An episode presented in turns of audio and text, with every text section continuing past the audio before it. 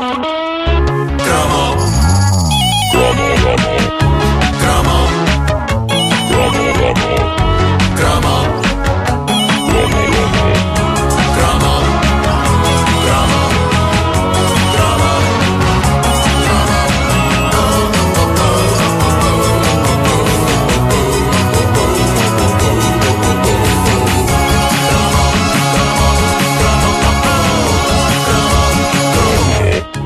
aqui uma distinção que é preciso ser feita para que toda a gente entenda que não éramos inteiramente tarados quando éramos adolescentes. Não? Ah, não. Nós conseguimos claramente distinguir entre as artistas que era para coisa e as artistas que era para casar. As artistas que era para casar. Na primeira categoria, as, a categoria das artistas que era. ah, sem dúvida que a Samantha Fox ah, Sim, ocupava claramente. o lugar Havia umas que da era para o tabela. que é que é e outras para casar. Claro, claro que é. A Samantha Fox, aliás, ocupava não um lugar, mas dois lugares cimeiros da tabela. Os outros dois eram de Sabrina. Pois, claro. Claro. No capítulo das artistas que era ah, para casar, meus amigos, todos os caminhos iam dar, menos para mim, a Kim Wilde. É, pá, Kim sim, Wilde. senhor, estou Kim Wilde era para casar. Kim Wilde é para casar. Sim, sim. Ah, penso que a primeira vez em que posso dizer que me apaixonei foi pela Kim Wilde. A artista que nos anos 80 nos ofereceu êxitos como Kids in America, Cambodia e o Keep Me Hanging On, ou o marotamente intitulado You Came. Mas não era, não era marotamente, era sem querer. Era sem querer. Mas como eu disse, Kim Wilde era para casar. Obviamente que casar ah, implicava também coisa, mas era outro tipo de coisa. Era, era, eh, Kim Wilde inspirava meiguice, inspirava aconchego, inspirava estar num sofá com uma manta ah, e inspirava uma vida a dois até se morrer velhinho. Ah, era tramado para um jovem adolescente apaixonar-se pela Kim Wilde. E porquê? Não só era, ela era capaz de ser demasiado adulta, mas havia também o inconveniente de ser estrangeira e também esse pequeno obstáculo de ser uma super vedeta internacional. Tirando isso.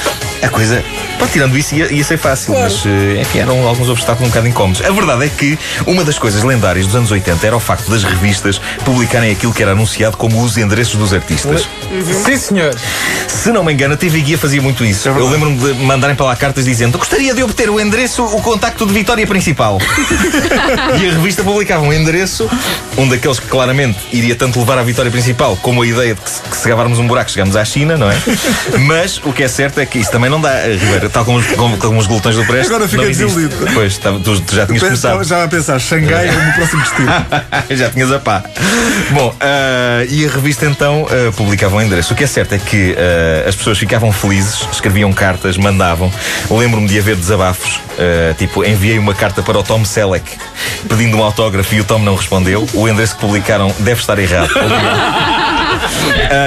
Mas sempre admirei o mundo de fantasia em que algumas pessoas vivem, ah, também porque já lá estive, não é? Um dia de grande felicidade foi quando uma dessas revistas publicou o endereço de Kim Wilde e eu pensei, pá, caramba, sou bom em inglês, as minhas redações são sempre elogiadas por serem originais. Se eu escrever uma coisa espirituosa e enviar à Kim Wilde, ela vai ficar doida.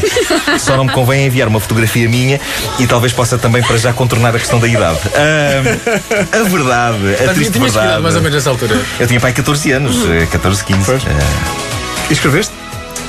eh, eu nunca lhe mandei nada. nunca. Ah, não porque tenha percebido rapidamente que os endereços que as revistas publicavam não eram exatamente o da Casa dos Artistas, mas, ahm, mas de empresas de- daquelas de agenciamento, não é? que devem receber milhões de, de cartas. Mas a, a razão por que eh, não lhe mandei nada é porque, apesar do meu esforço e dedicação, eu não consegui encontrar nada de interessante para escrever à Kim.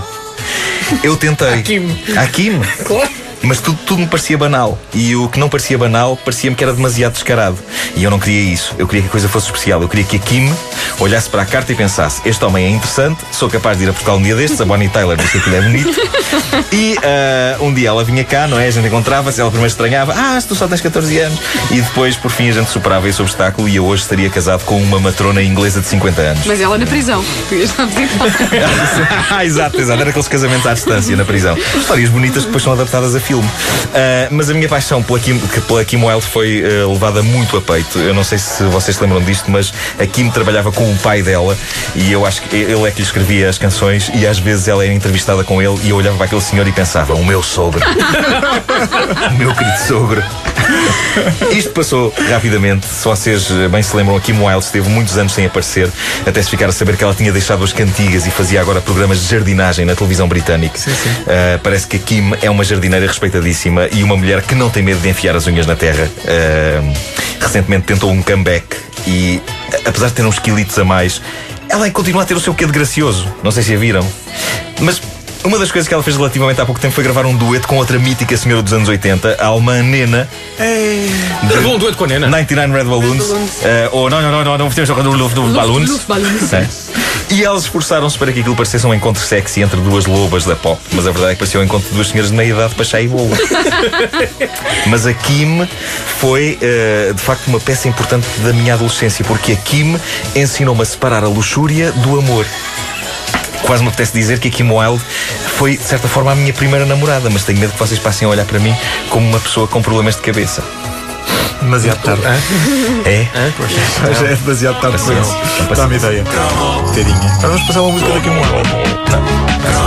E o queime. Tinha de ser. Malandro.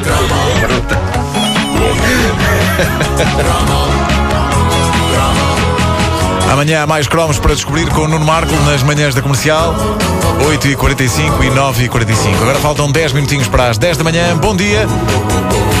É só, é só o tempo de dizer que o The Diogo Beja Show começa hoje com música nova da Beyoncé.